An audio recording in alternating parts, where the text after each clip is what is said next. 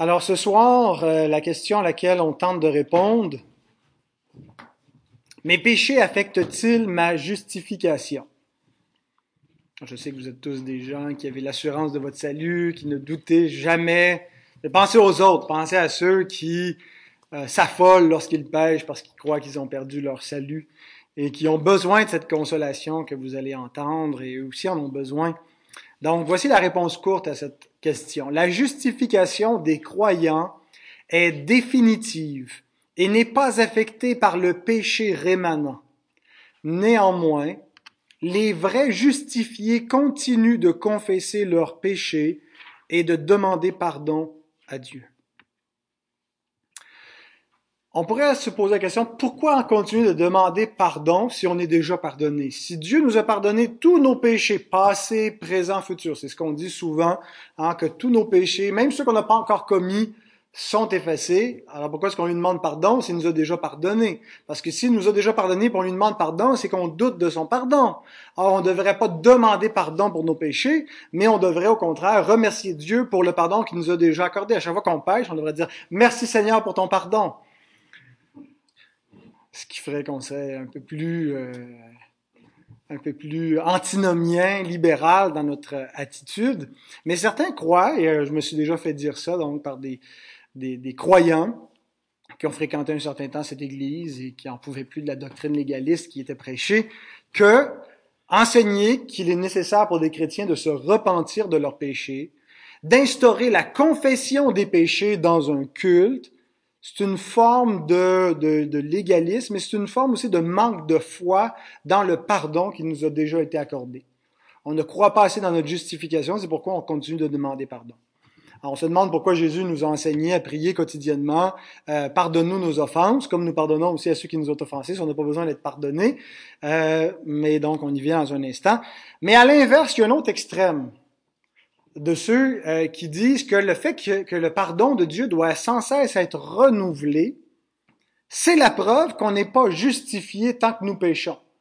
Et l'autre extrême, en fait, c'est la doctrine euh, du catholicisme romain, en fait, le Concile de Trente, parce que le catholicisme romain, c'est toujours compliqué quand on en parle, de savoir de quel catholicisme on parle. Est-ce qu'on parle du catholicisme de Vatican II, de Trente, de ceux qui accrochent le crucifix sur la corde à linge pour qu'il fasse beau le lendemain? Euh, il y a différents catholicisme. Même s'il prétend être, être, uni, il y a beaucoup de subdivisions à l'intérieur de cette institution. Euh, mais, mais parlons-en avec, avec, avec, respect. Euh, le, le, le, Concile de Trente, qui répond à la, à la, à la réforme protestante, affirme que euh, si on, on croit qu'on est déclaré juste par Dieu, euh, simplement par la foi, maintenant, comme si le jugement dernier était déjà arrivé, qu'on est déclaré juste comme un verdict final, ben on est anathème. Alors, euh, la croyance, en fait, de, de Trente, c'est que la justification, telle qu'on la conçoit euh, comme protestant, qui est une déclaration de Dieu, ben, elle n'arrive pas tant qu'on n'est pas rendu des saints. Euh, donc, quand on est parfaitement saint, ben là, Dieu nous déclare juste, parce qu'en effet, nous ne péchons plus, alors conséquemment, euh, Dieu nous déclare juste ou saint, euh, et, et, donc et, que notre conception à nous, comme protestants réformés, d'une justification par la foi seule, n'est qu'une fiction légale, n'est pas quelque chose de réel, c'est c'est c'est c'est pas une vraie justice que nous avons. Euh, alors je vous propose qu'entre ces deux extrêmes, celui qui croit qu'on ne devrait pas confesser nos péchés parce qu'on est justifié, et l'autre qui dit ben, parce qu'on confesse nos péchés, on n'est pas justifié, la vérité se trouve à peu près au, milieu. Euh, C'est-à-dire que d'un côté, c'est vrai qu'on est justifié une fois pour toutes et que le pardon de Dieu euh, est, est, définitif, et qu'en même temps, on continue de confesser nos péchés, non pas parce qu'on n'est pas déjà pardonné et justifié, mais il y a ces deux réalités qui sont pas exclusives, mais qui coexistent. Et notre confession, hein, comme par hasard, le dit parfaitement bien au paragraphe 5. Nous lisons ceci. Dieu continue de pardonner les péchés de ceux qui sont justifiés, bien que ces derniers ne puissent jamais déchoir de l'état de justification. Ils continuent de pardonner leurs péchés, mais ils ne peuvent pas déchoir de l'état de justification. Ils peuvent néanmoins, par leurs péchés, encourir le déplaisir paternel de Dieu. Dans cette condition, ils ne retrouvent généralement la lumière de sa face qu'après s'être humiliés, avoir confessé leurs péchés, implorer le pardon de Dieu, et renouveler leur foi et leur repentance. Dis pas, je prends les questions après, va?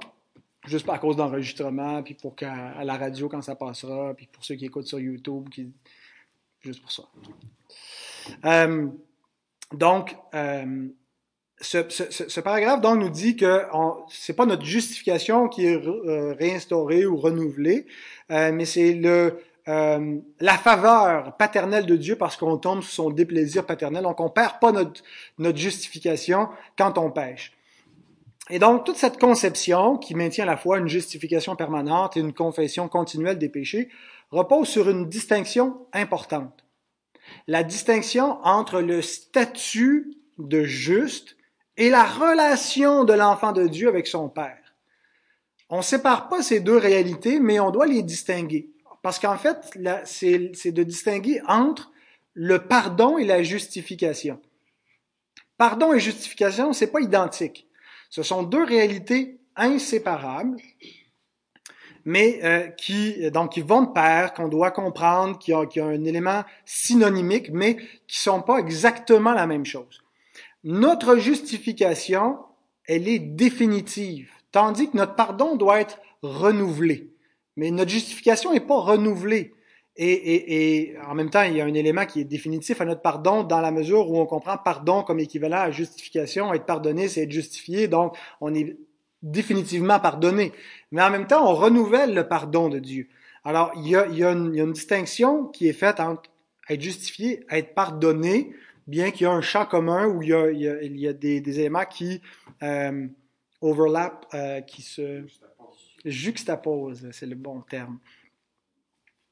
Et donc, euh, notre justification, j'allais dire l'écriture, vous voyez à quel rang j'estime la confession, la confession plutôt, euh, l'affirme comme un statut, comme un état. Ceux qui sont dans l'état d'être justifiés ou l'état de la justification.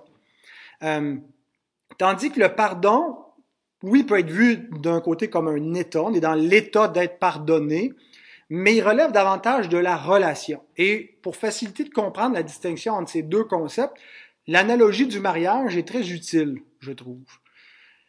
Être marié, c'est un statut. C'est pas une relation comme telle. On peut dire dans la relation du mariage, mais c'est un statut civil, c'est un statut juridique. On est dans l'état d'être marié, peu importe ce qui arrive après le mariage. Bon, il peut y avoir une clause d'exception, mais, je ne veux pas rentrer dans, tout ça. Le point, c'est que le mariage est un statut. T'es marié.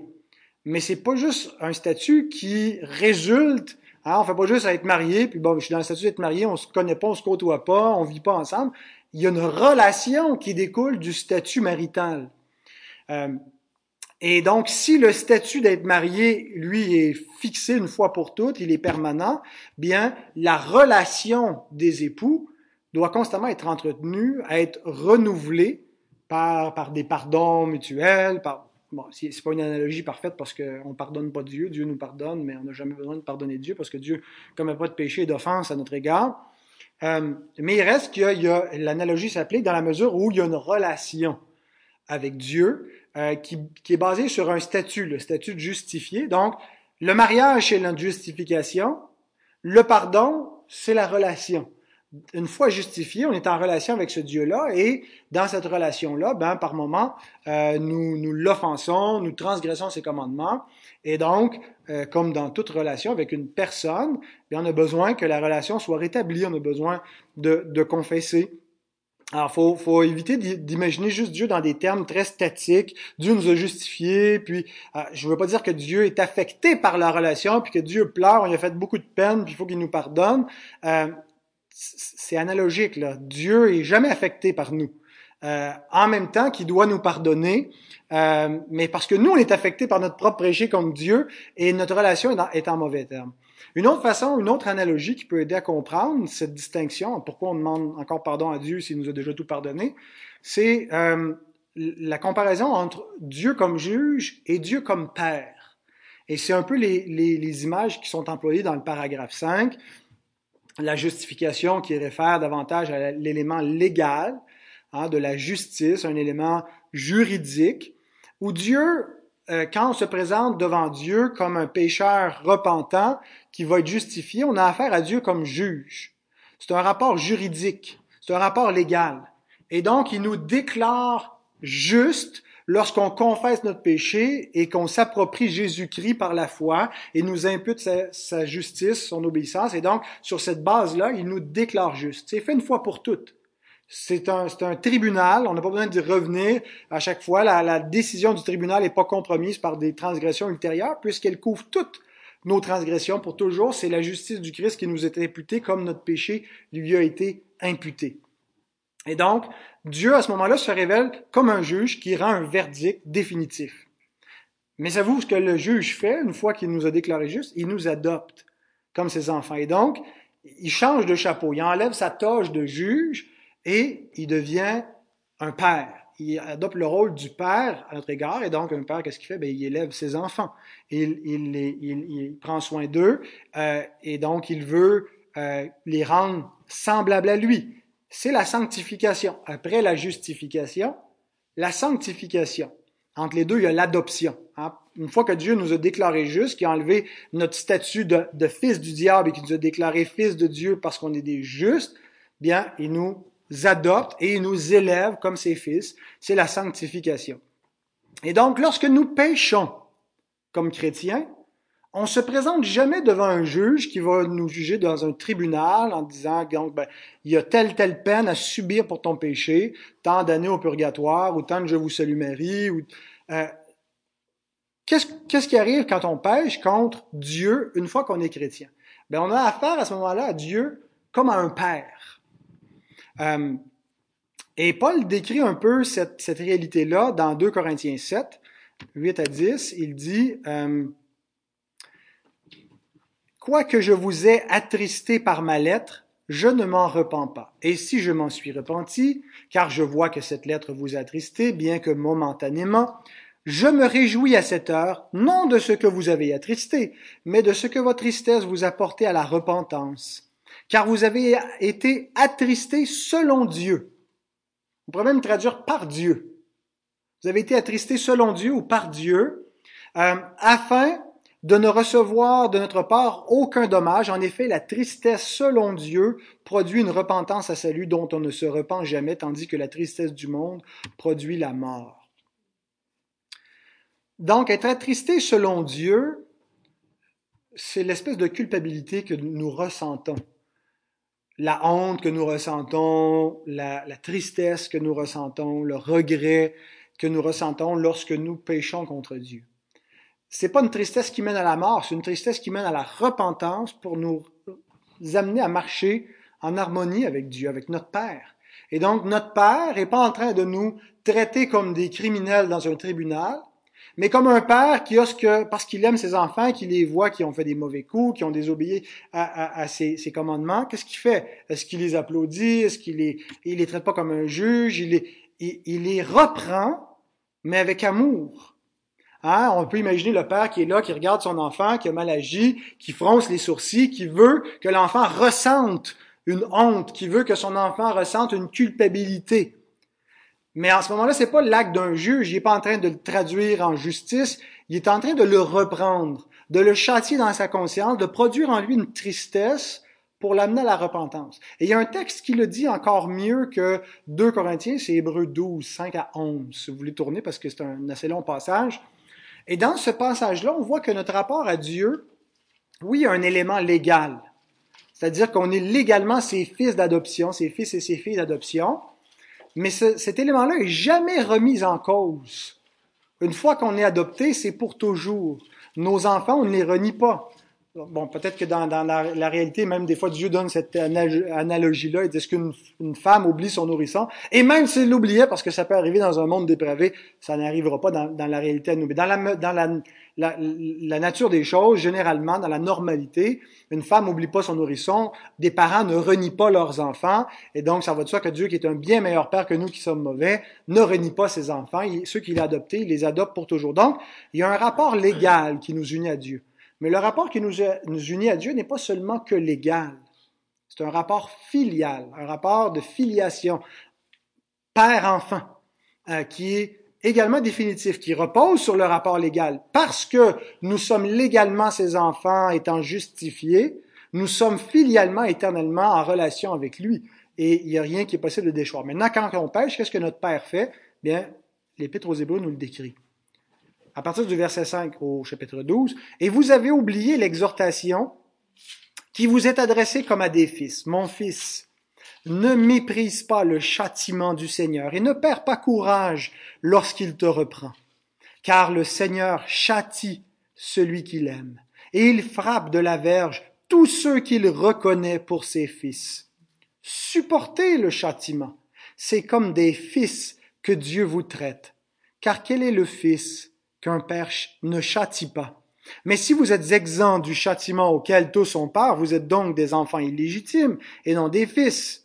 Hein, si Dieu nous châtiait pas, c'est ce que ça voudrait dire. D'ailleurs, puisque nos pères, selon la chair, nos pères humains, nous ont châtiés et que nous les avons respectés, ne devons-nous pas, à bien plus forte raison, nous soumettre au Père des esprits pour avoir la vie?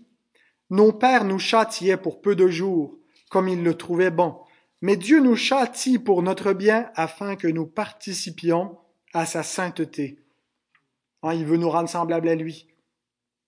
Tel Père, tel Fils et nous élève la sanctification. Il est vrai que tout châtiment semble d'abord un sujet de tristesse et non de joie, mais il produit plus tard, pour ceux qui ont été ainsi exercés, un fruit paisible de justice. Donc si on résume jusqu'ici, notre statut filial est fixe. Notre statut filial, le statut, c'est-à-dire notre position de fils est fixe parce que c'est, il repose sur notre justification. Comment sommes-nous fils de Dieu? Parce que nous avons été déclarés justes, imputés de la justice du Christ, et donc, conséquemment, adoptés. Si nous sommes des justes, Dieu nous adopte comme ses enfants. Et, donc, vous serez saints car je suis saint. Euh, mais donc, de ce statut filial, de cette justification, vient une relation filiale dynamique.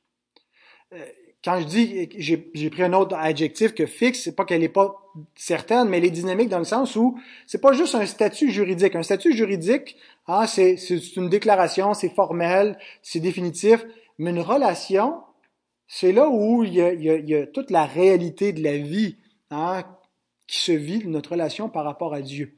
On est dans une relation par rapport à Dieu et encore une fois, c'est un Dieu qui, est impassible, c'est un Dieu qui euh, ne souffre pas, donc c'est pas comme c'est, ça va pas dans les deux sens. C'est pas qu'on fait pleurer Dieu, puis il nous donne une petite correction, on pleure, puis c'est pas, il n'y a pas un rapport de réciprocité comme si on était des équivalents.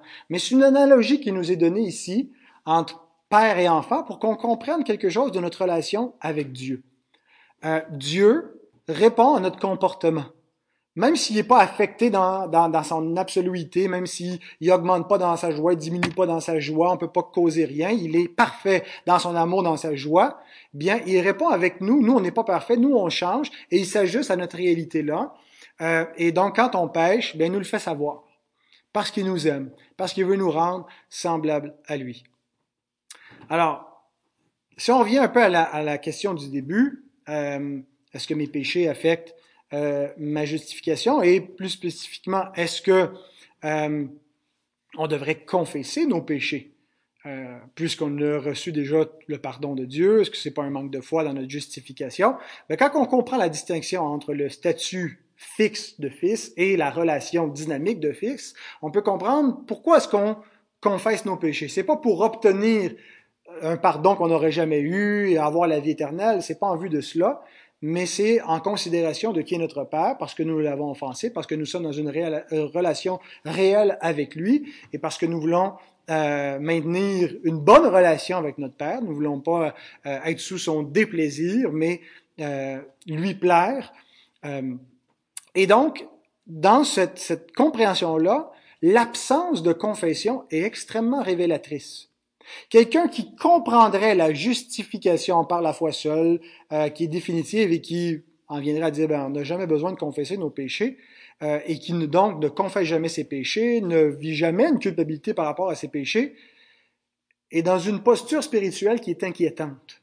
Jean nous dit, dans Jean 1.8, si nous disons que nous n'avons pas de péché, nous nous séduisons nous-mêmes et la vérité n'est point en nous. Et il le, il le formule comme une espèce de vérité qui est vraie en tout temps, vraie de ceux qui sont pas encore convertis. Il y a des gens qui pensent qu'ils n'ont pas de péché, qu'ils sont des justes, ou que euh, ou ça, tout en reconnaissant qu'ils sont pas parfaits, que ce qu'ils font est pas si grave et qu'ils n'ont pas besoin de se repentir, eh bien, nous ne sommes pas dans la vérité, nous ne sommes pas justifiés. Mais quelqu'un pourrait comprendre théoriquement, mécaniquement la justification sans avoir connu la, la nouvelle naissance et une, une, vraie relation avec Dieu et euh, donc, dire ben, pourquoi j'aurais besoin de confesser mes péchés et devenir très antinomien dans sa conception euh, et, et s'en venir à une espèce de rapport légal strict avec Dieu. Euh, ben, j'ai pas besoin de confesser, Dieu me pardonne une fois pour toutes, puis je peux faire tout ce que je veux parce que sa grâce est une licence pour ma liberté. Eh bien, si nous pensons ainsi et si nous agissons ainsi, Jean nous dit, nous ne connaissons pas Dieu, nous ne connaissons pas la vérité. La vérité n'est point en nous si nous ne confessons pas nos péchés. Immédiatement après, le verset suivant, au verset 9, il donne une assurance à ceux qui confessent leurs péchés. Il leur dit, si nous confessons nos péchés, il est fidèle et juste. C'est un terme intéressant, juste, pas juste fidèle et bon, mais fidèle et juste, hein, dans le sens où, comme si Dieu, à cause de sa justice et à cause de l'évangile dans lequel il a révélé sa justice et accompli sa justice, est tenu de nous pardonner, de nous purifier de toute iniquité. Euh, et donc, et, et, donc pour nous, nous assurer sur quelle base vient ce pardon, que c'est pas juste un pardon aléatoire euh, qu'on a, qu'on perd. Euh, il nous dit au verset suivant, euh, ou deux versets après, dans le chapitre 2, verset 1, Mes petits enfants, je vous ai écrit ces choses afin que vous ne péchiez point, hein, pour nous aider à nous éloigner du péché, pour marcher dans la sanctification. Mais nous allons pécher quand même. Et si quelqu'un a péché, nous avons un avocat auprès du Père, Jésus-Christ le juste. Donc, il nous rappelle que nos péchés ne viennent pas compromettre notre justification, ne viennent pas anéantir notre justice que nous avons auprès du Père en Jésus-Christ. Euh, et donc, c'est sur cette base-là que Dieu nous accorde son pardon. Alors, le pardon que Dieu nous accorde quand nous demandons pardon, c'est pas une nouvelle justification. C'est pas j'étais justifié, là je suis plus justifié parce que j'ai péché, puis si je meurs en état de péché, je suis perdu. C'est une réaffirmation du pardon que nous avons déjà reçu, qui est nécessaire pour notre relation actuelle avec Dieu. Alors, mes péchés affectent-ils ma justification? Ils n'affectent pas ma justification. Mais ce n'est pas la seule, la seule question qui est pertinente. Ils affectent ma relation. Ils n'affectent pas ma justification avec Dieu, mais c'est pas tout ce que j'ai avec Dieu. J'ai aussi une relation avec Dieu. Euh, et même si ultimement ça change pas rien à mon statut final, mais mon statut final, si véritablement je suis un héritier de la vie à venir, ben je suis préoccupé par Dieu maintenant et par ma relation avec lui je veux marcher dans ses voies. Et donc, si je suis un justifié, je suis aussi un enfant de Dieu qui est en relation avec lui. Je veux avoir une bonne relation. Alors oui, ils affectent ma relation, euh, nos péchés et on voit par exemple, David, euh, qui parle dans le psaume 32 que sa vigueur n'était que sécheresse comme celle de l'été, qui était dans une espèce de misère, de culpabilité, tant qu'il se taisait. Mais le moment où il a confessé son péché, hein, qu'est-ce que Dieu a fait? Il a, il a fait abonder sa grâce envers lui. Et, il l'a renouvelé, il lui a donné l'assurance de son pardon, il lui a donné cette réjouissance-là. Et la même chose qui est répétée dans, euh, au psaume 51, les deux instances nous parlent de, euh, du péché avec Bathsheba. Jacques 4, 5 euh, à 10 aussi nous dit quelque chose de similaire, je ne vais pas tout le lire parce qu'on commence à manquer de temps, mais qui nous dit que Dieu résiste aux orgueilleux, mais que si on, on confesse nos péchés, hein, il, il, nous accorde sa grâce. Alors, euh, on doit euh, s'humilier sous la main de Dieu, ne pas résister à Dieu euh, et apprendre donc à, à pas avoir cette espèce d'orgueil de dire, ben, je suis pardonné de toute façon, puis je peux faire ce que je veux. Ce qui nous montre que la confession des péchés est extrêmement importante pour l'entretien de notre relation avec Dieu. C'est pourquoi Jésus l'a mis dans le modèle de prière quotidienne qu'on fait quotidiennement confessons nos péchés et demandons à Dieu de nous, de nous montrer notre péché pour qu'on le confesse. Et on le fait individuellement, on le fait aussi en Église. La confession des péchés est une part importante du culte. Hein, elle, elle, on confesse nos péchés, mais elle rappelle en même temps l'Évangile et sur quelle base lorsqu'on est euh, euh, pardonné de Dieu parce que on proclame l'assurance du pardon euh, sur des textes qui nous affirment euh, notre pardon en Jésus-Christ. Alors, il ne faut pas conclure cependant que notre justification dépend de confessions ultérieures. On ne compromet pas notre justification par des péchés et des confessions absentes ou présentes futures. C'est plutôt l'inverse. c'est plutôt la justification qui a eu lieu dans notre vie, si elle a vraiment eu lieu, va engendrer des confessions ultérieures. La vraie repentance, c'est pas juste quelque chose qui est fait une fois pour toutes, c'est ponctuel, c'est fini, je me suis repenti, j'ai plus besoin de me repentir. La repentance, repentez-vous car le royaume des cieux est proche, c'est ce qui caractérise la vie des enfants du royaume. Continuellement repentant, continuellement des gens qui confessent leurs péchés, et, et c'est ce qui caractérise un enfant de Dieu. Romains 7 est un passage par excellence pour montrer c'est quoi cette attitude de cœur de l'enfant repentant. Hein? Qui me délivrera de ce corps de mort? Je fais pas, pas à faire le bien que je veux. Je retombe toujours dans mon, dans mon péché. Pas encore là un texte qui nous excuse pour dire je peux faire ce que je veux, de toute façon je pêche, puis je vais être sauvé pareil, mais qui nous montre quelle est la vraie disposition du cœur de celui qui a été pardonné. Il confesse son péché, il déteste son péché, il veut l'abandonner, il lutte contre son péché, mais il pêche encore. Alors le péché, euh, empoisonne la vie du chrétien, mais il empoisonne pas la grâce de Dieu. Parce que là où le péché a abondé, abondé la, grâce a surabondé. Alors, cette notion que si tu meurs avant d'avoir confessé tous tes péchés, ou si un péché non confessé, t'es perdu, t'es foutu, c'est pas une conception biblique. Quand t'es justifié, t'es justifié au complet de tous tes péchés, même ceux que t'as pas conscience. Pardonne-moi les péchés que j'ignore, euh, même les péchés que t'as pas encore commis. Mais il reste que si c'est vraiment vrai de toi, tu vas continuer à confesser ton péché et à garder une bonne relation avec ton Père céleste. Alors voilà ce que j'avais à dire sur ces points.